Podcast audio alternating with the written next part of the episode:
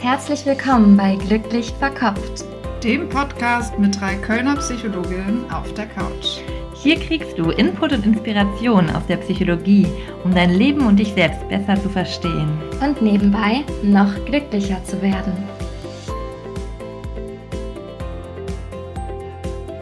Hallo ihr Lieben und herzlich willkommen bei Glücklich Verkopft, dem Podcast mit Psychologinnen auf der Couch. Hier ist Clara und ich bin heute zum allerersten Mal ganz alleine vor dem Mikrofon. Jessie hat das ja schon einmal gemacht und hat sich schon mal an eine Folge alleine herangewagt. Und ich werde das jetzt auch einmal probieren. Zum einen hoffe ich, euch geht's gut und ihr verbringt eine schöne, entspannte und nicht zu stressige Vorweihnachtszeit. Wenn ihr die Folge kurz nach dem Rauskommen hört, ist es ja noch in der Adventszeit. Und ja, euch geht's gut. Ich möchte mich an dieser Stelle auch nochmal, auch im Namen von Jessie und Wiebke bedanken für die total schönen Nachrichten, die uns erreicht haben. Wir waren zwischenzeitlich ja unter den Top 100 deutschlandweiten Podcast-Charts, wo wir einfach so stolz darauf waren und uns so sehr darüber gefreut haben, weil das einfach für uns auch teilweise noch total unglaublich ist mit unserem Projekt, was so, ja, einfach aus einer Lust und Idee heraus entstanden ist und wo einfach viel Energie und Herzensenergie drin steckt, ähm, dass wir uns da super gefreut haben drüber. Man rutscht auch dann manchmal auch wieder runter. Jetzt sind wir, glaube ich, nicht mehr in den Top 100. Hat auch immer was mit der Wachstumsrate zu tun. Aber auch da nochmal, wenn ihr uns unterstützen wollt und euch der Podcast gefällt, durch genau sowas, und da freuen wir uns einfach riesig drüber, wenn ihr den eben auch ähm, weiterschickt, weiterempfiehlt oder auch mal eine Gruppe oder so reinschickt, wenn ihr eben denkt, dass Leute da tatsächlich was von haben, weil ja, das für uns natürlich auch total schön ist, wenn wir dann auch merken, der erreicht Menschen und Menschen hören den Podcast und ja, da freuen wir uns einfach total riesig, also total drüber einfach. Und wir haben auch einige Nachrichten auf Instagram bekommen, ähm, wo wir uns auch total drüber freuen, ja, weil das einfach für uns super, super schön ist, wenn wir sowas hören. Ganz, ganz, ganz lieben und großen Dank an euch. Dann starte ich auch mal ähm, in das Thema. Ich habe hier nämlich meine vorbereiteten Seiten Skripte liegen. Auf jeden Fall geht es heute wieder einmal um ein Herzensthema von mir. Ein Thema, was ich einfach super, super wichtig finde und wo ich super gerne mit euch drüber sprechen möchte. Das Thema der Folge, was ihr vermutlich ja schon im Titel gelesen habt, ähm, ist Verantwortung. Als allererstes würde ich euch gerne einmal dazu einladen, drüber nachzudenken, wie eure Beziehung zum Begriff, zum Thema der Verantwortung ist. Wenn ihr jetzt so an das Wort denkt, wie fühlt sich das an? Eher angenehm oder eher unangenehm? Hm. Erstmal, für wen die Folge etwas ist. Also grundsätzlich glaube ich, jeden, der sich für psychologische Themen interessiert ähm, oder einfach gerne Podcasts zur Ablenkung hört, aber vielleicht vor allem für Menschen, Personen, die vielleicht häufig das Gefühl haben, dass sie schon oft irgendwie im Leben vielleicht nicht so richtig glücklich sind. Vielleicht auch oft irgendwie unzufrieden sind, vielleicht auch oft Wut kennen, Wut auf andere, Wut auf Situationen im Außen. Ja, Unzufriedenheit eher so auch ein bisschen, das Glas ist manchmal halb leer statt halb voll. Und das kenne ich auch sehr gut. Also ich habe da total viel Verständnis für. Und ja, wenn es euch eben auch oft so geht und ihr auch manchmal unzufrieden seid oder auch wenn ihr das Leben als eher anstrengend erlebt, als eher ja schwer manchmal.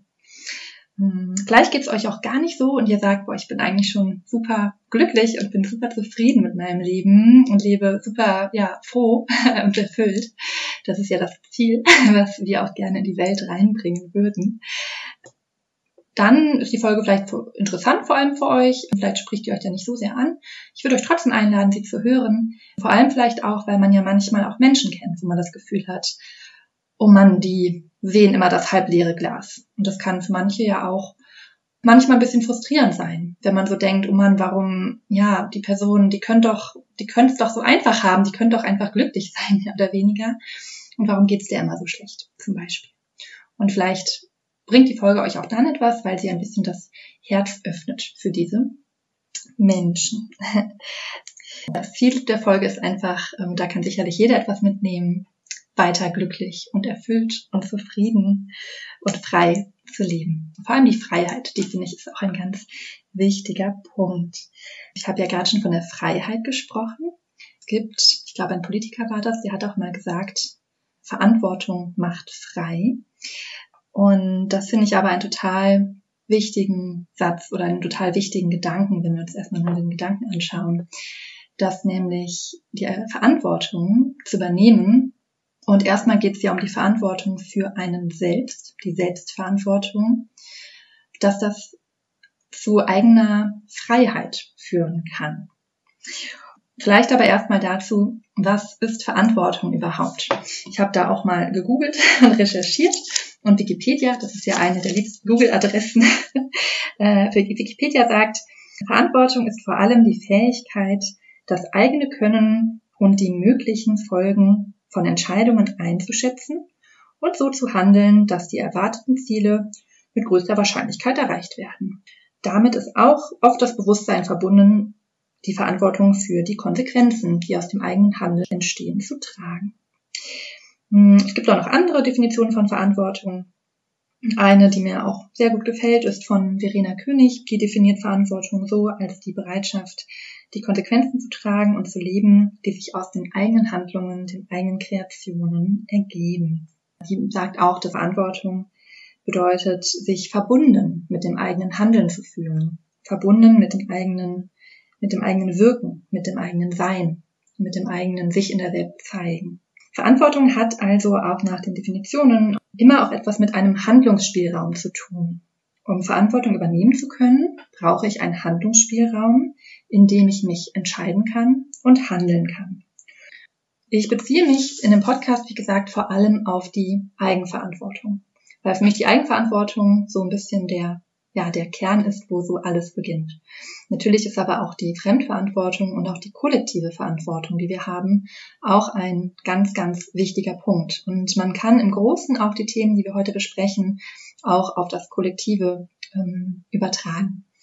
Gerade in der heutigen Zeit, Diskussion, Impfen, Umgang mit Corona, spielt natürlich auch die kollektive Verantwortung eine große Rolle.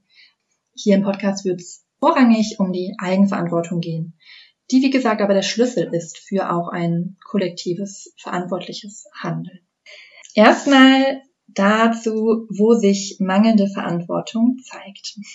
Ich habe ja vorhin schon mal beschrieben, für wen der Podcast etwas ist. Da steckt schon ein bisschen drin, worin sich mangelnde Verantwortungsübernahme im Leben und im Erleben zeigen kann. Und wenn man Schwierigkeiten hat, die Verantwortung für das eigene Glücklichsein vor allem und für das eigene Leben und das eigene Handeln zu übernehmen, dann äußert sich das eben häufig darin, dass man sich eher passiv empfindet, dass man eher das Gefühl hat, ich kann irgendwas nicht, die Umstände sind schuld, ich handeln, das machen, das tun fällt mir total schwer. Und das sind häufig Menschen auch, ähm, die in dysfunktionalen Umweltbedingungen verbleiben, also zum Beispiel, die in einem Job bleiben, in dem sie eigentlich gar nicht so glücklich sind und sich dann aber darüber beschweren, die in vielleicht einer unglücklichen Beziehung bleiben, sich oft über die Beziehung beschweren, aber sich weder trennen noch irgendwie konstruktiv es, hinkriegen, etwas um, zu verändern. Es können auch vielleicht Personen sein, die ja vielleicht unter chronischen Schmerzen leiden und ähm, darüber eben sich dafür beklagen, womit ich auch sagen will, das ist einfach eins der schlimmsten Schicksale, glaube ich, Schmerzen zu haben. Aber es gibt ja manchmal trotzdem auch ähm, Personen und Menschen und dass man manchmal Schmerzen hat und da einfach sehr darunter leidet und trotzdem vielleicht aber auch nicht aktiv wird. Hm, zum Beispiel Rückenschmerzen zu haben, aber letztendlich doch keine Physiotherapie wahrzunehmen. Dass es auch manche Situationen gibt, wo man nur bedingt was ändern kann oder auch nichts ändern kann. Da komme ich gleich auch nochmal zu, weil das ist natürlich auch ein ganz wichtiger Punkt. Menschen, die Probleme mit mangelnder Verantwortung haben, die sind zum Beispiel auch in so, die haben vielleicht auch Glaubenssätze von, ich kann das nicht, ich schaffe das nicht, die anderen sind schuld, ich brauche andere, ich bin auf die anderen angewiesen, Also das sind so typische Sätze von Menschen, die eben vielleicht auch hm, noch nicht so sehr in ihrem, ja, in der ganzen Kraft ihrer Verantwortung drin sind. Hm, das kennt man vielleicht auch von anderen, die dann so ein bisschen den anderen irgendwie die Schuld geben, den Umständen die Schuld geben und vor allem auch eben dadurch die Macht abgeben. Also die anderen haben irgendwie Macht über das eigene Glück oder auch die Situation hat Macht über das eigene Glück. Hm, ich habe jetzt ja so ein bisschen beschrieben, ne, woran man das vielleicht auch merkt oder erkennen kann, eben wenn man eben selber noch nicht komplett in der Kraft drin ist, die Verantwortung für das eigene Glück, das eigene Leben, das eigene Sein, das eigene Wirken zu übernehmen. Mm, und wie gesagt, es zeigt sich manchmal eben durch so eine latente Unzufriedenheit, die man hat. Ne, ihr könnt ja das auch erstmal so ein bisschen sacken lassen. Vielleicht betrifft es euch auch gar nicht so. Vielleicht erkennt ihr euch aber auch bei einzelnen Punkten wieder. Und es ist natürlich auch ein ganz breites Kontinuum. Und wir Menschen sind ja, keiner von uns ist ja perfekt und man ist manchmal der einen oder anderen Seite. Mm, und vielleicht findet ihr zumindest einzelne Aspekte davon wieder bei euch. Wie kommt es dazu, dass manche Menschen da eben nicht so richtig die Verantwortung für das eigene Glück übernehmen und eben in Situationen bleiben, wo man von außen denkt, warum macht die das? Oder warum lässt er das mit sich machen zum Beispiel. Und die Person selber ändert aber nichts. Das kann auch im Außen bei zum Beispiel ziemlicher auch, auch Wut und genervt und Gereiztheit führen. Weil man sich manchmal denkt, ja, es wäre doch vielleicht auch so einfach. Ne? Oder man will die Person so anschieben, man will sagen, jetzt, jetzt, jetzt tu doch. Ne? Und äh, aber die Person selber schafft das nicht so ganz. Und leidet auch darunter. Also das ist auch nochmal ganz wichtig. Also die Personen, die da ein Thema haben, die haben oft, ne, das kennen wir als Therapeutinnen, natürlich auch von Patienten oder Patientinnen, das ist ein enormer Leidensdruck. Bei manchen Personen, die auch ähm, vielleicht auch eine depressive Episode haben oder vielleicht generell so von der Struktur her in die Richtung gehen, da kann das auch ein Thema sein. Muss nicht, aber kann eben. Woran liegt es jetzt, wenn man eben Probleme mit der eigenen Verantwortung hat oder wenn man noch nicht in dieser Kraft ist, für das eigene Glück einzustehen? Ich komme ja selber aus der tiefen psychologischen Ausbildung, die mache ich ja aktuell und ja, werde euch versuchen, da jetzt ein bisschen auch von dem, der Perspektive darauf zu vermitteln. Man kann zu jedem Thema ja verschiedene Perspektiven einnehmen und ich setze aber auch gerne die tiefenpsychologische Brille auf und schaue mir damit Dinge an. Und in Bezug auf das Thema mangelnde Verantwortung für das eigene Glück zu übernehmen, kann das mit, ja, auch mit tatsächlich frühkindlichen Erfahrungen zu tun haben, wie das auf der, mit der tiefen psychologischen Brille auch einfach sehr, sehr oft ist. Und mit unbewussten Themen auch zu tun haben, die einem selber vielleicht gar nicht so klar und so bewusst sind. Genau. In der tiefen Psychologie und in dem gesamten psychodynamischen Hintergrund, da gehen wir von Grundkonflikten aus, die es in der Kindheit gibt. Diese Grundkonflikte symbolisieren sich entgegenstehende Bedürfnisse ähm, unter anderem oder können das symbolisieren und beinhalten auch Entwicklungsaufgaben für das Kind. Ein Grundkonflikt ist der Konflikt zwischen Versorgung und Autarkie. Da ist die Entwicklungsaufgabe vom Kind, Sicherheit und Versorgung durch ein verlässliches Objekt, Objekt sind dann die Eltern, also Objekt ist der oder die andere, zu finden und sich dadurch liebenswert zu fühlen. Also das Kind möchte Sicherheit bekommen und versorgt werden von Mama und Papa meistens. Und wenn die Eltern das jetzt nicht erwidern können, weil sie vielleicht selber eigene Themen haben, weil sie begrenzte Möglichkeiten haben, ja, vielleicht gibt es noch viele andere Geschwisterkinder, vielleicht sind die Eltern super gestresst durch den Beruf abwesend oder haben eigene psychische Erkrankungen und können das nicht so gut geben dann ja, werden diese Versorgungs- und Bindungswünsche frustriert. Und das führt dann dazu, dass man auch ja eine Wut und eine Enttäuschung über diese versagenden Objekte, nennen wir das, die das im Rahmen ihrer Möglichkeiten nicht schaffen, entwickelt. Und das führt dazu, dass man großen Schmerz empfindet und eine große Wut auch, dass die Eltern einem nicht das geben, was man möchte. Das ist eben so was ganz frühkindliches Unbewusstes. Ne? Das ist jetzt nichts Bewusstes, was man sich so bewusst überlegt. Und das passiert aber ganz, ganz früh in den ersten ein, zwei Lebensjahren. So gehen wir zumindest in der TP davon aus. Und wenn das eben frustriert, dann kann das dazu führen, dass ich so die Annahme entwickle, das Außen gibt mir nicht das, was ich möchte. Und ich habe so eine Grundenttäuschung über das Außen. Und habe aber auch gar nicht gelernt, dass ich das, was ich möchte, auch im Außen bekommen kann. Es hat sich gar nicht in mir internalisiert, dass ich versorgt werde, dass ich genug bekomme. Hm, vor allem habe ich dadurch auch nicht gelernt, mich selber zu versorgen.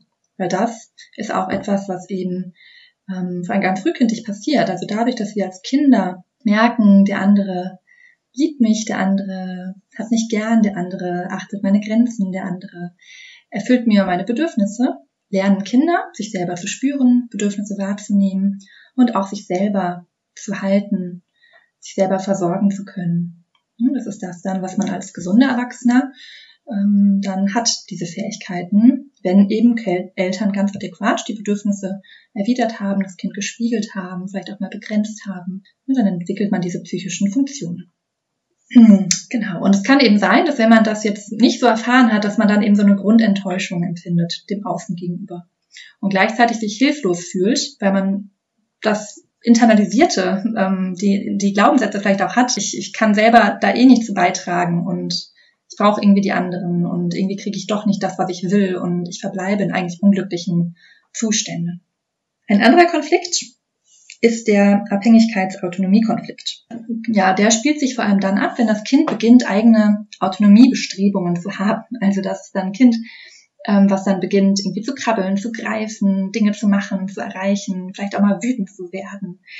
Und ja, überhaupt den eigenen Raum zu erforschen da ist die Entwicklungsaufgabe, dass man eben das auch lernt. Dass ich lerne, ich kann nach, nach meinem eigenen Willen handeln und entscheiden, ich kann mich durchsetzen, ich kann mich abgrenzen, ich bin jemand anderes als meine Eltern, ich kann auch mal bestimmen, ähm, ich kann autonom sein und meine Impulse ja einfach komplett ausprobieren.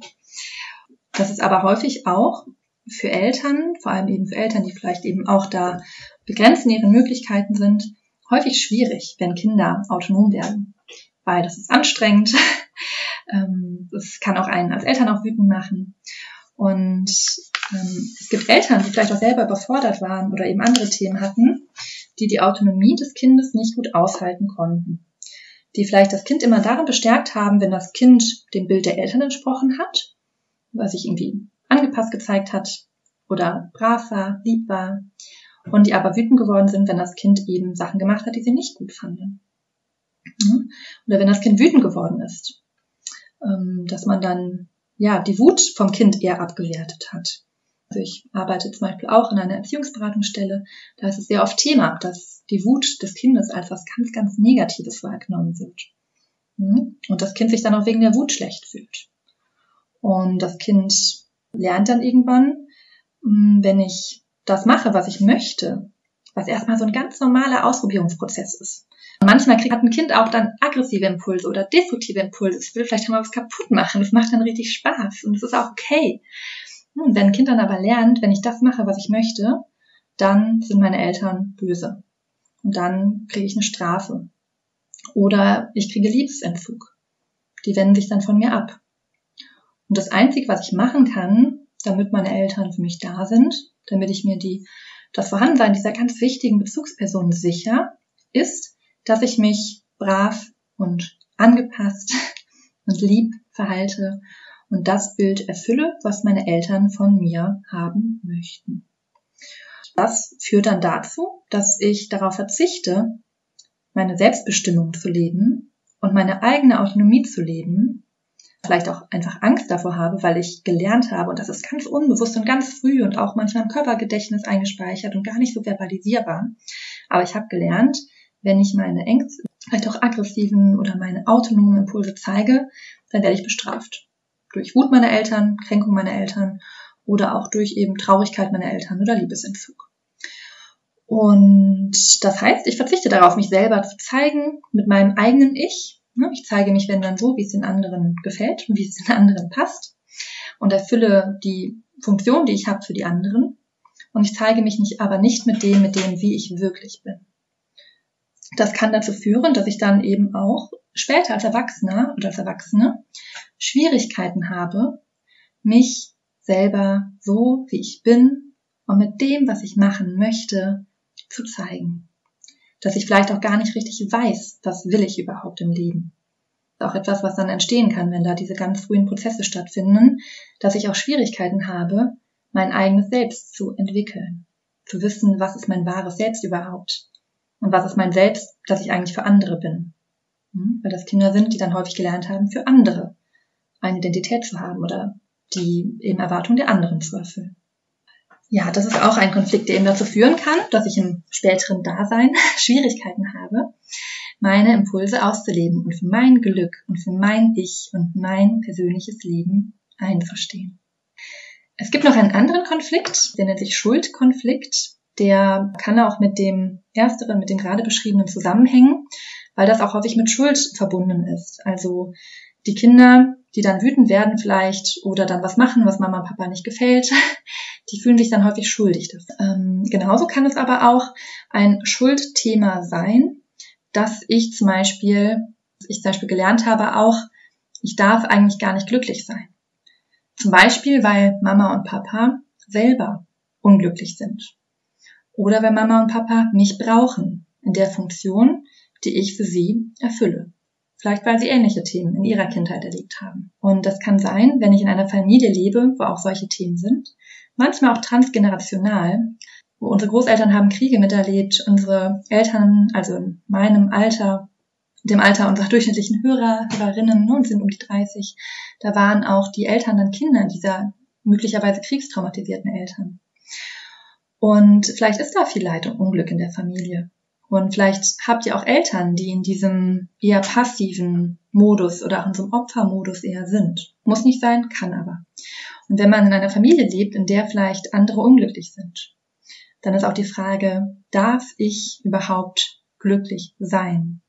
Darf ich glücklicher sein als meine Eltern? Darf es mir besser gehen als meinen Eltern? Und das kann auch ein Thema sein, was einen daran hindert, wirklich das eigene Glück zu leben, für das eigene Glück und das eigene Leben einzustehen. Das sind jetzt mal die Konflikte. Tiefenpsychologisch kann man das auch noch so erklären, dass man beispielsweise eben aus den Konflikten, die entstehen, vielleicht auch Wut, die man auf die Eltern empfunden hat in der Kindheit, dass man das abwehrt, so nennen wir das in der Tiefenpsychologie, das, was irgendwie ich nicht wahrnehmen darf, zum Beispiel auch die Wut auf meine Eltern, weil die wäre gefährlich, weil ich brauche ja als Kind meine Eltern. Die muss ich abwehren und dann wende ich die gegen mich selbst. Das nennt sich, das, das der Abwehrmechanismus Wendung gegen das Selbst. Und Wendung gegen das Selbst sind alle Dinge, die uns schaden, die wir machen, die uns nicht gut tun. Das kann sein, dass es bedeutet, ob man jetzt in einer unglücklichen Beziehung verbleibt. Das ist eine Wendung gegen das Selbst letztendlich, wenn, wenn mir das wirklich nicht gut tut. Ähm, wenn ich mir eigentlich Sport tun, gut tun würde und ich mache keinen Sport. Wenn es mir gut tun würde, mich gesund zu ernähren und ich esse aber nur Fastfood. Ne? Also wenn mir auch ab und zu was Leckeres gut tut, super. Ne? Aber wenn man eigentlich weiß, eigentlich fühle ich mich danach eher schlecht und ich mache es trotzdem, dann ist das eine Wendung gegen das Selbst. Wenn ich, ja, wenn ich vielleicht auch Sachen aufschiebe, wenn ich vielleicht mich ähm, selbst sabotiere, in Anführungszeichen, indem ich eine Klausur vielleicht nicht schreibe oder nicht dafür lerne, vielleicht mein Studium sogar abbrechen muss deswegen, dann ist das alles eine Wendung gegen das Selbst. Und da finde ich aber auch hilfreich zu verstehen, warum man das eben entwickelt hat. Und das ist eben ganz frühkindlich, weil irgendwann war das mal ein Mechanismus, der einem geholfen hat, sich die Zuwendung von den Bezugspersonen zu entwickeln. Dass man eben nicht dem eigenen Impulsen gefolgt ist und für das eigene Glück eingestanden hat. Weil das würde ja auch eine Entfernung oder auch eine ne, Distanzierung von den ersten engsten Bezugspersonen bedeuten. Es kann auch sein, dass man, weil man eben wirklich schlimme Dinge in der Kindheit erlebt hat, also wenn man schlimme Dinge in der Kindheit erlebt hat, dass man dann eine Art Verbitterung über das Erlebte entwickelt. Und das ist auch häufig ganz, ganz unbewusst, dass man gar nicht anders kann, als zu leiden, weil man selber eigentlich ja so verbittert über das ist, was einem passiert ist. Und was eben durch das Außen auch verursacht wurde, dass man dann einfach in so einem Leidenzustand verharrt so dass man dann häufig sich viel beklagt und beklagt, was einem sozusagen ganz früh vorenthalten wurde. Ähm, häufig aus dem Grund, dass man da die Trauer über das, was man nicht bekommen hat früher, gar nicht so spüren kann. Dass man auch diese Trauer abwehrt. mit eben diesem Leiden, diesem Klagen. Es gibt noch andere Gründe, warum man vielleicht Probleme hat, in der eigenen Verantwortung für das eigene Leben, das eigene Glück zu sein. Vielleicht waren auch die Eltern ähm, einfach eben schon eine Modellfunktion, das wäre vielleicht so eine verhaltenstherapeutische Sichtweise darauf. Und die haben sich auch ganz, ganz viel beklagt. vielleicht waren auch die Eltern eher überbehütend. Die haben immer alles für euch gemacht. Ihr musstet kaum was selber machen, die haben sich immer gekümmert, die haben vielleicht auch kaum Konflikte aushalten können. Ne? Das hat auch mit diesem Autonomie-Thema zu tun. Eltern, die total selber diese Harmonie brauchten, gibt es ja auch Gründe für, die konnten dann vielleicht keine Konflikte aushalten. Das heißt, die haben, damit erst keine Konflikte aufkommen, vielleicht euch total versorgt als Kinder. Es hat an nicht gemangelt, aber man hat das Bedürfnis immer erfüllt bekommen, immer durch das Außen. Man musste nie was so selber machen. Man musste vielleicht auch nie Frustration erleben und vielleicht merken, okay, das ist super ärgerlich, dass es nicht klappt und ich mache jetzt trotzdem weiter und versuche es nochmal, weil eben die Eltern ganz viel gemacht haben. Auch das kann Grund sein, warum man nicht so in dieses, ich kann selber die Verantwortung für mein Leben übernehmen, reinkommen kann. Ein anderer Grund, das habe ich aber auch schon so ein bisschen genannt, ist auch vielleicht eine mangelnde Identität und ein mangelndes Selbst. Das habe ich eigentlich gerade auch schon mal angesprochen. Dass man vielleicht gar nicht richtig weiß, wer bin ich und was möchte ich. Weil, um ins Handeln zu kommen, brauche ich ein Ziel. Also wenn ich für mein eigenes Glück einstehen möchte und dafür wirklich sorgen möchte und mich darauf hinbewegen möchte, dann muss ich natürlich wissen, was mein Glück ist und was mein Glück für mich bedeutet. So, komme ich auch zum zweiten Punkt, warum das überhaupt problematisch ist, wenn man Schwierigkeiten hat, die eigene Verantwortung zu übernehmen. Und das sind Dinge, die habe ich teilweise auch schon gesagt, aber man kreiert damit natürlich eine selbsterfüllende Prophezeiung. Wenn ich davon ausgehe, ich kann etwas nicht, dann mache ich auch nichts, um das zu schaffen. Und in der Regel klappt es dann auch nicht. Und dann erfahre ich Bestätigung für meine Glaubenssätze. Hier auch nochmal der Verweis zur Folge von Jessie und Wiebke zu selbsterfüllenden Prophezeiungen. Die ist auch da super spannend. Und es erzeugt natürlich ganz viele negative Gefühle. Also man erlebt sich dann ja häufig in so einem ohnmächtigen, hilflosen Zustand. Der ist ja auch total unangenehm. Man hat auch häufig ganz viel Wut auf eben das Außen, auf den Partner, auf den Chef oder die Chefin, auf vielleicht auf das Wetter, auf Beispiel dafür. Also man hat häufig sehr, sehr, sehr viel Wut. Und gleichzeitig schafft man es nicht, diese Wut, die vielleicht auch total gut und toll sein kann, weil die so viel Energie bereitstellt, in Handlungsenergie umzusetzen, eben aus den genannten Gründen, weil man da eben gehemmt ist. Das wirkt sich ja einfach natürlich super negativ auf einen selber aus. Also man ist unglücklich, man ist unzufrieden und das wird einem dann häufig im Außen ja doch irgendwie gespiegelt, weil sich das natürlich auch in Partnerschaften oder in Freundschaften oder auch mit Kollegen, Kolleginnen natürlich nicht so positiv auswirkt und häufig Menschen dann in einer ähnlichen Energie reagieren, vielleicht auch genervt reagieren oder eben ganz versuchen, sich zu kümmern, zu helfen und ähm, was einen vielleicht auch nerven kann oder so, das könnte auch sein. Ja, auch auf Gesellschaftsebene. Das meine ich auch wieder mit der kollektiven Verantwortung. Ja, also auch wenn ich jetzt selber mich als irgendwie eher unglücklich und unzufrieden erlebe, dann kann ich auch wenig dazu beitragen, dass ich ein positives Wirken auf der gesellschaftlichen und kollektiven Ebene habe und die Gesellschaft zu einem bisschen besseren Ort machen kann oder ganz klein beginnen kann, eben da für mehr Glück und mehr Zufriedenheit einzustehen. Also ich glaube, es ist relativ gut nachvollziehbar, warum mangelnde Verantwortung schwierig ist. Vielleicht an dieser Stelle auch ein ganz kurzer Zwischeneinschub.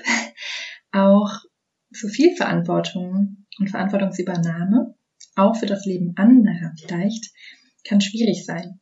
Das ist so eine zweite Seite, in die das tendieren kann, wenn man eben solche frühkindlichen Erfahrungen gemacht hat, dass man dann gelernt hat, ich bin für die Bedürfniserfüllung meiner Bezugspersonen verantwortlich ich muss mich kümmern. Ich muss, habe die Verantwortung für das Glück anderer, die man eigentlich nie hat, würde ich jetzt mal so sagen. Zumindest ähm, nicht in vollem Umfang haben kann. Ja, wenn man zum Beispiel gelernt hat, ich hatte als Kind die Verantwortung, das kam mir so vor, als hätte ich die Verantwortung meiner Eltern für ihr Glück. Und dann kann es passieren, dass man vielleicht sogar sich da schuldig fühlt, wo man keine Schuld hat. Wenn man eben diese Tendenz hat, vielleicht sogar zu viel Verantwortung zu haben. Dass man sich schuldig fühlt, wenn der Partner einen verlassen hat, obwohl man das nur begrenzt beeinflussen konnte. Wenn man sich schuldig fühlt, weil man gekündigt wurde vielleicht. Oder auch das Gefühl hat, schuld an einer Krankheit zu sein, die man bekommen hat. Also auch da nochmal ganz wichtig, was ich auch bei der Thematik wichtig finde, auch bei der Thematik, du hast dein Glück immer selbst in der Hand. Da kommen wir gleich nochmal zu.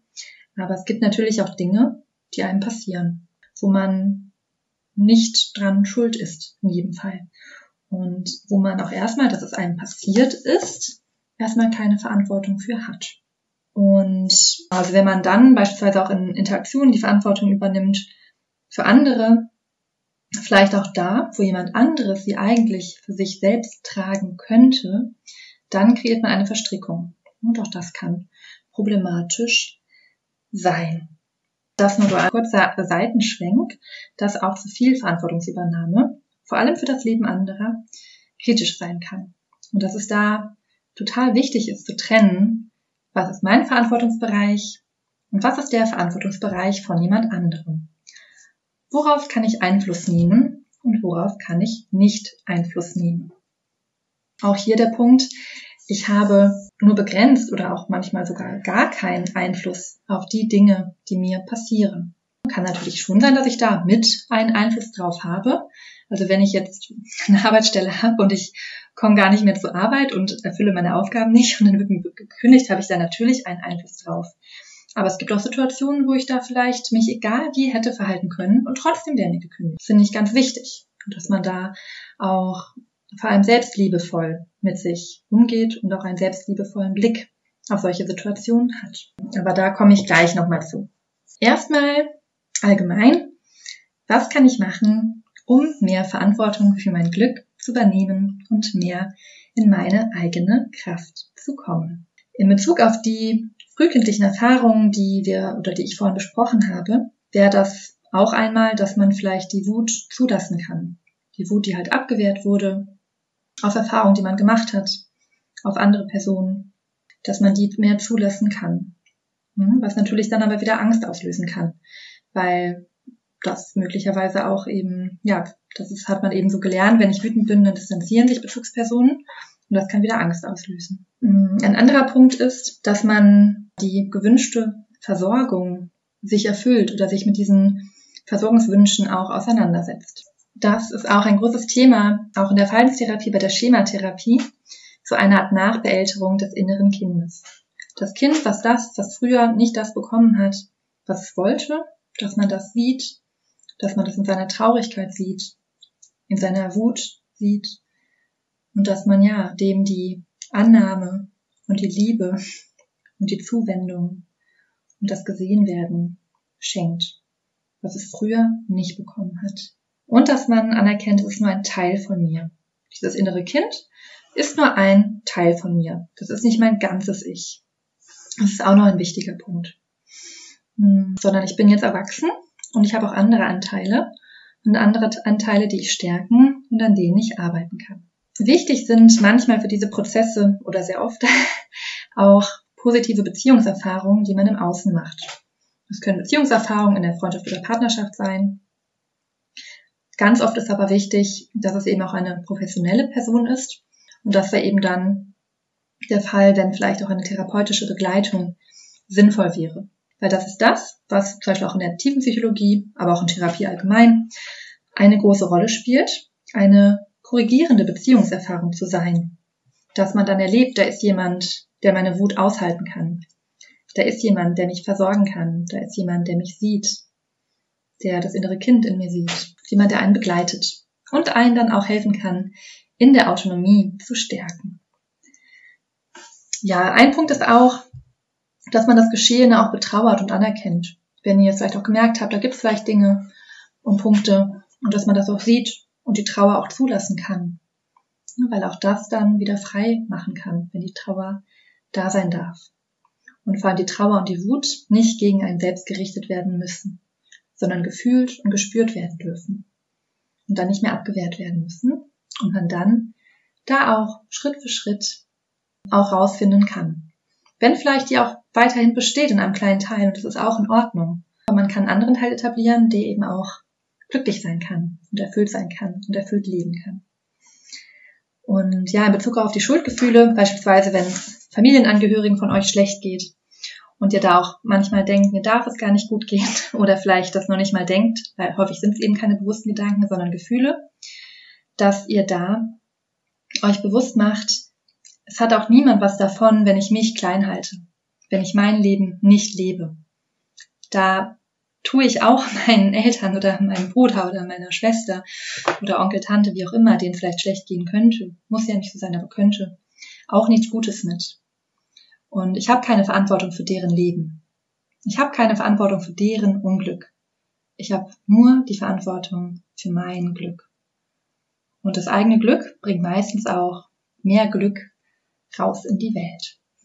Da gibt es tatsächlich eine Studie zu, die belegt, dass der Einfluss von Serotonin-Wiederaufnahmehämmern, ähm, also einem Antidepressivum, das gezeigt werden konnte, dass eben mehr Serotonin im synaptischen Spalt, was mehr Glücksgefühle erzeugt, dass das dazu führen kann, dass, äh, oder geführt hat in der Studie, dass die Versuchspersonen und Probanden und Probandinnen sich proaktiver und prosozialer verhalten haben, dass sie eher Leid und Schaden bei anderen vermieden haben.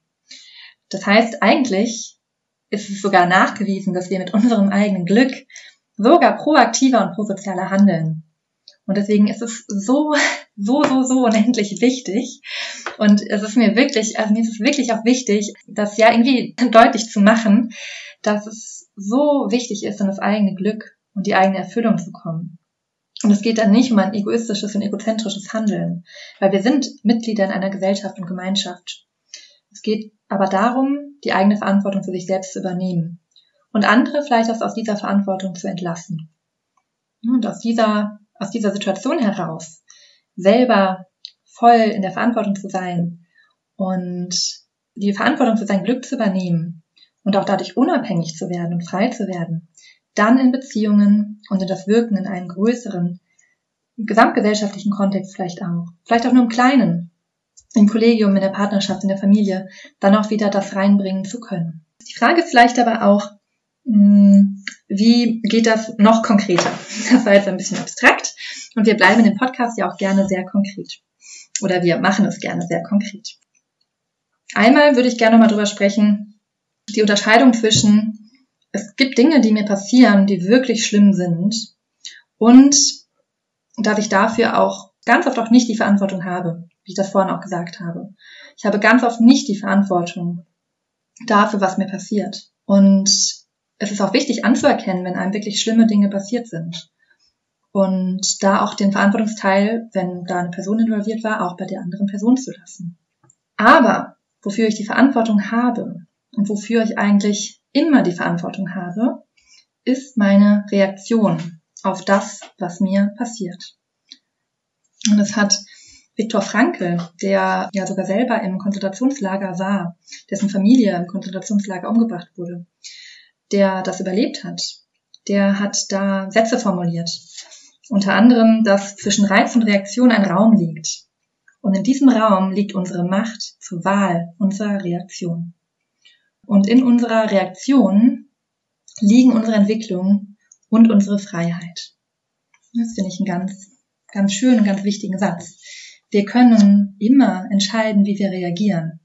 Und jemand anderes hat nie die Macht über unseren Bewusstseinszustand, über unsere Haltung.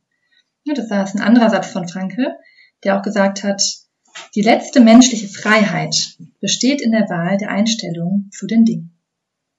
Und da will ich euch gerne ermuntern und ermutigen oder fragen, wie eure Einstellung zu den Dingen ist. auch die Dinge, über die man sich wirklich auch begründet aufregen kann.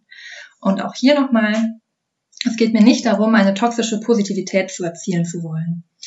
Vollkommen okay, dass Dinge da sein dürfen. Trauer und Wut und auch Wut über Dinge, die passieren.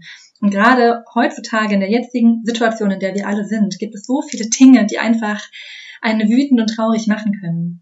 Und das ist vollkommen okay. Und auch das darf da sein. Hm, es ist eure Entscheidung, die ihr treffen könnt, auch nicht treffen müsst, weil ihr könnt natürlich auch weiter in dieser Haltung sein, solltet ihr da drin sein, ähm, aber ihr könnt euch auch anders entscheiden. Und das hat ja auch viel mit Verantwortung zu tun, Entscheidungsspielräume zu schaffen und Handlungsspielräume zu erschaffen und überhaupt ein Bewusstsein dafür zu bekommen, ich kann mich so oder so verhalten. Und sich ja bewusst zu machen, dass ähm, vieles auch ein Hemd. Viele Sorgen, die wir uns machen über die Zukunft, viel Ärger, den wir uns machen über Dinge, die in der Vergangenheit passiert sind, die nehmen ja Ressourcen von uns. Ne? Die nehmen ganz viele Ressourcen. Und diese Ressourcen sind dann nicht mehr frei, um wirklich überlegen zu können, was kann ich denn machen, wie es mir in dieser Situation jetzt möglichst gut gehen kann. Deswegen sind Dinge, die man auch konkret machen kann, mehr im Hier und Jetzt zu sein. Viele Probleme, die wir haben, entstehen nämlich durch unsere Gedanken. Durch unsere Gedanken, die sich Sorgen machen über die Zukunft und durch unsere Gedanken, die der Vergangenheit nachhängen, die denken, was wäre wenn, hätte ich doch nur. Und eben Dinge, die in der Zukunft passieren. Und da gibt es auch Studien zu, die auch sogar nachgewiesen haben, dass, ich weiß gerade nicht mehr die Prozentzahl, aber dass ein sehr großer Prozentteil von dem, was ähm, uns, ähm, worüber wir uns Sorgen machen, dass es gar nicht eintritt. Dass wir uns wirklich im größten Teil Sorgen machen über Dinge, die nicht so eintreten.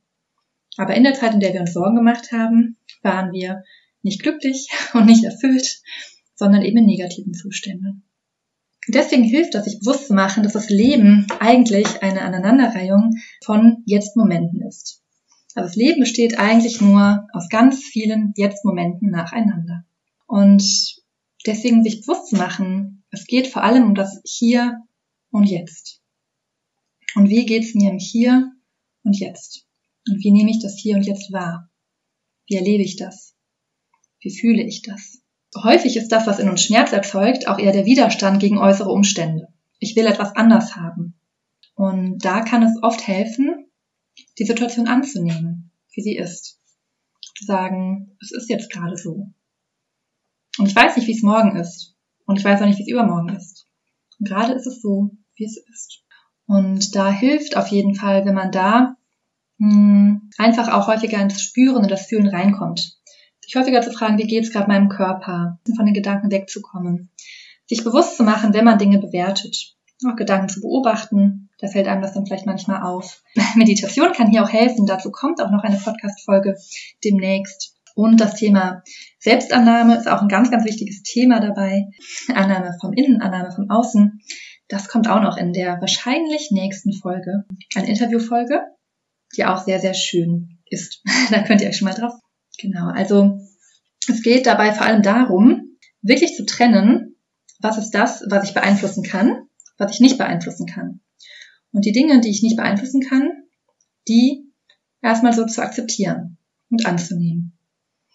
Und sich trotzdem dann aber auch bewusst zu machen, was kann ich beeinflussen und sich da proaktiv auch für die Erfüllung der eigenen Wünsche und der eigenen Ziele einzusetzen und das Handeln danach auszurichten, dass es mir bestmöglich geht in diesem Moment.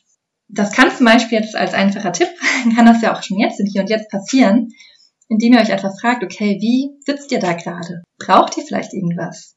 Womit würde es euch vielleicht jetzt noch besser gehen? Vielleicht seid ihr zu Hause und ihr könntet euch vielleicht noch eine Wärmflasche machen oder eine Decke oder eine Duftkerze anmachen oder das Licht dimmen oder heller machen. Oder ihr seid gerade in der Bahn und könntet euch eigentlich hinsetzen, statt stehen zu bleiben.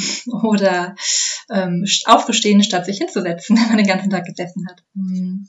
Also das meine ich, man kann in jedem Moment ein bisschen dafür sorgen, dass man ein bisschen glücklicher ist. Da merkt ihr auch schon, für das eigene Glück einzustehen, hat auch viel mit eigenen Bedürfnissen zu tun, die es erstmal wichtig ist wahrzunehmen und dann zu äußern. Hm, das ist im Sozialen natürlich auch manchmal ein bisschen schwierig, weil nicht immer wollen andere oder können andere eure Bedürfnisse erfüllen. Trotzdem ist es wichtig, sie zu kommunizieren und zumindest anderen an sich von anderen vielleicht was zu wünschen oder andere zu etwas einzuladen. Und dann aber eben auch akzeptieren, wenn andere das vielleicht nicht können oder wollen. Das ist dann wieder der Bereich, wo dann der eigene Verantwortungsbereich aufhört. Ja, generell ist wichtig, wenn man aktiver werden will, mehr in die Verantwortung kommen will, den eigenen Anteil zu hinterfragen. Den eigenen Anteil in Beziehungen, in Situationen, in Lebensumständen. Und fragen, was kann ich denn ändern? Na, angenommen, ihr seid mit eurem Job unzufrieden. Habt ihr euch schon mal auf andere Jobs beworben? Habt ihr schon mal andere Jobs recherchiert? Gibt es vielleicht etwas, das ihr in eurer Arbeit ändern könntet? Vielleicht einen anderen Aufgabenbereich, vielleicht andere Arbeitszeiten, andere Pausenregelungen, eine Praktikantin, die irgendwas für euch übernimmt.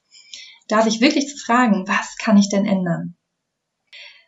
das ist häufig auch anstrengend und schwierig, da so eine Klarheit über den Status quo zu bekommen und ist auch sehr viel mit Ehrlichkeit und mit Ehrlichkeit mit sich selber verbunden. Zum Beispiel auch in einer Beziehung, in der man unglücklich ist. Sich wirklich zu fragen, was wünsche ich mir? Und entspricht das gerade noch meinen Wünschen? Was eben auch bedeutet, sich vielleicht mit der Angst vor der Einsamkeit zum Beispiel zu konfrontieren. Und sich aber bewusst zu machen, okay, ich kann etwas ändern. Das ist eben ganz wichtig, man sich Handlungsspielräume zu erschaffen und überhaupt mal zu sehen. Und man kann sich ja dafür entscheiden, nicht so zu handeln, aber zu überlegen, ich könnte mich anders verhalten. Und in letzter Konsequenz dann auch Entscheidungen zu treffen. Zum Beispiel tatsächlich zu wagen, sich für einen neuen Job zu bewerben. Vielleicht auch die Unsicherheit, die dazwischen steht, vor der man Angst hat, auszuhalten. Also da letztendlich Kon Konsequenzen auch zu ziehen. Und zu den Konsequenzen auch zu stehen, hm, was natürlich manchmal auch mit Angst behaftet sein kann. Hm, Dinge, die ihr vielleicht auch noch einfacher ändern könnt, weil das andere ist einfach ein längerer Prozess, der auch manchmal mit therapeutischer Begleitung einfach viel einfacher ist, weil das natürlich auch Gründe hat, warum man das bisher nicht gemacht hat. Ähm, und es da schön ist, wenn jemand einen dabei begleitet und dem auch hilft, diese Ängste, die vielleicht entstehen, dann auszuhalten. Ähm, aber Dinge, die ihr sonst machen könnt, sind zum Beispiel auch noch eure Glaubenssätze zu verändern euch positive Affirmationen zu sagen. Ich kann über mein Glück mitbestimmen und ich übernehme Verantwortung für meine eigene Zufriedenheit. Ich bin dafür verantwortlich, wie ich mich in meiner Beziehung fühle. Und ich habe mein Glücklichsein selbst in der Hand. Und dass ihr euch sowas regelmäßiger sagt, da gibt's ja auch auf YouTube auch Meditationen zu oder Einschlafaffirmationen, das kann ich auch sehr empfehlen. Einen Schritt, den habe ich noch ein bisschen übersprungen, bevor ihr also für eure Ziele und eure Wünsche einsteht, ist ein wichtiger Schritt natürlich auch, sich die überhaupt mal bewusst zu machen. Vielleicht sich einmal aufzuschreiben, vielleicht einen Zettel mit verschiedenen Bereichen, Partnerschaft, Beruf, Hobbys, Reisen, Finanzen, Gesundheit, Freundschaften. Und da sich vielleicht mal aufzuschreiben, in jedem dieser Kästchen, was wünsche ich mir in diesem Bereich? und sich da wirklich mal bewusst zu machen, wie sieht das vor meinem inneren Auge aus, wenn ich da reinspüre? Wie möchte ich mich fühlen, wenn ich das und das erreicht habe? Wo möchte ich sein? Wie möchte ich um mich haben? Welche Gefühle möchte ich haben? Vielleicht noch ein Punkt, den ich auch gerade schon ein bisschen angesprochen habe. Hm, sich versuchen, von der eigenen Bewertung zu lösen. Also bei dem Glas, was halb leer oder halb voll ist, sich auch bewusst zu machen, das ist eine Bewertung. Und man kann es auch erstmal versuchen, einfach so zu sehen, wie es ist. Wie schmeckt das, was im Glas drin ist? Wie sieht das aus? Wie fühlt sich das an? Also es erstmal nicht so zu bewerten. Das ist auch noch ein wichtiger Punkt. Und generell ist es auch einfach wichtig und gut, eure Selbstwirksamkeit zu stärken. Ja, also wenn ihr jetzt euch wirklich Ziele formuliert habt, zum Beispiel, dass ihr eine große Reise machen möchtet oder dass ihr ähm, eigentlich beruflich gerne in einem anderen Job sein wollen würdet. Dass ihr dann überlegt, okay, wie kann ich da vielleicht hinkommen? Und es können vielleicht auch noch kleinere Dinge sein. Ihr vielleicht sagt, eigentlich tut es mir total gut, regelmäßig zu meditieren und ich schaffe das nicht. Und da sich zu überlegen, okay, wie kann ich das hinkriegen, das mehr zu machen? Also auch das wäre ein mehr in das eigene Glück kommen. Und da kann ich euch Jesses Folge zur Selbstwirksamkeit, die sie auch alleine aufgenommen hat, empfehlen weil es da sehr viel darum geht, wie kann ich meine eigene Selbstwirksamkeit stärken. Ein ganz wichtiger Punkt ist auch, das eigene Selbstwertgefühl zu stärken, um mehr in das eigene Glück und das eigene Glücklichsein und das eigene Einstehen für die eigenen Ziele, Werte und Wünsche zu kommen. Weil, wenn man ausprobiert, man macht natürlich vielleicht auch Fehler. Jedem Menschen von uns passieren auch mal Dinge und klappen auch mal Dinge nicht so gut. Und das Selbstwertgefühl ist ganz wichtig, um eben dann aber auch diese Fehler liebevoll annehmen zu können und zu schauen, wie kann ich trotzdem daraus lernen. Und wenn man vielleicht nicht so ein ähm, gutes Selbstwertgefühl hat, dann kann das ganz schnell passieren, dass dann irgendwas nicht gut klappt. Also zum Beispiel sich jemand trennt oder ich eine negative Rückmeldung im Beruf bekomme, dass man direkt denk denkt, ich bin ja gar nichts wert. Mich mag keiner, ich kann nicht, ich bin gar nichts wert.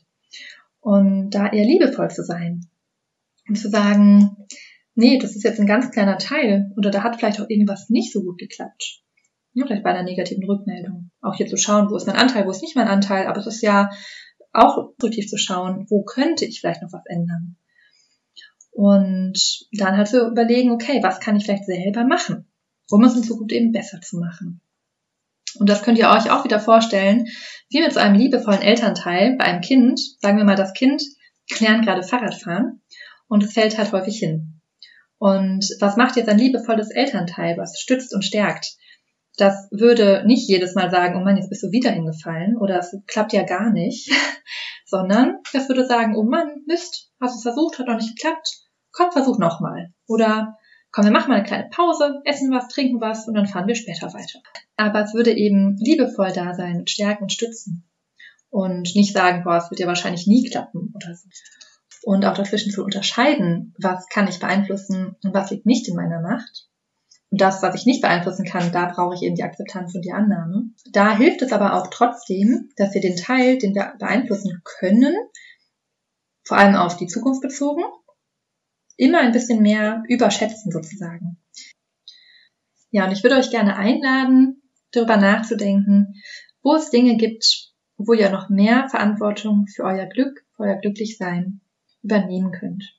Kann sein, dass ihr vielleicht euch irgendwas Positives, Gutes auch mal gönnt, wenn ihr das selten macht. Ihr überlegt, okay, eigentlich tut mir Yoga total gut und ich mache das so selten, vielleicht das nochmal zu machen.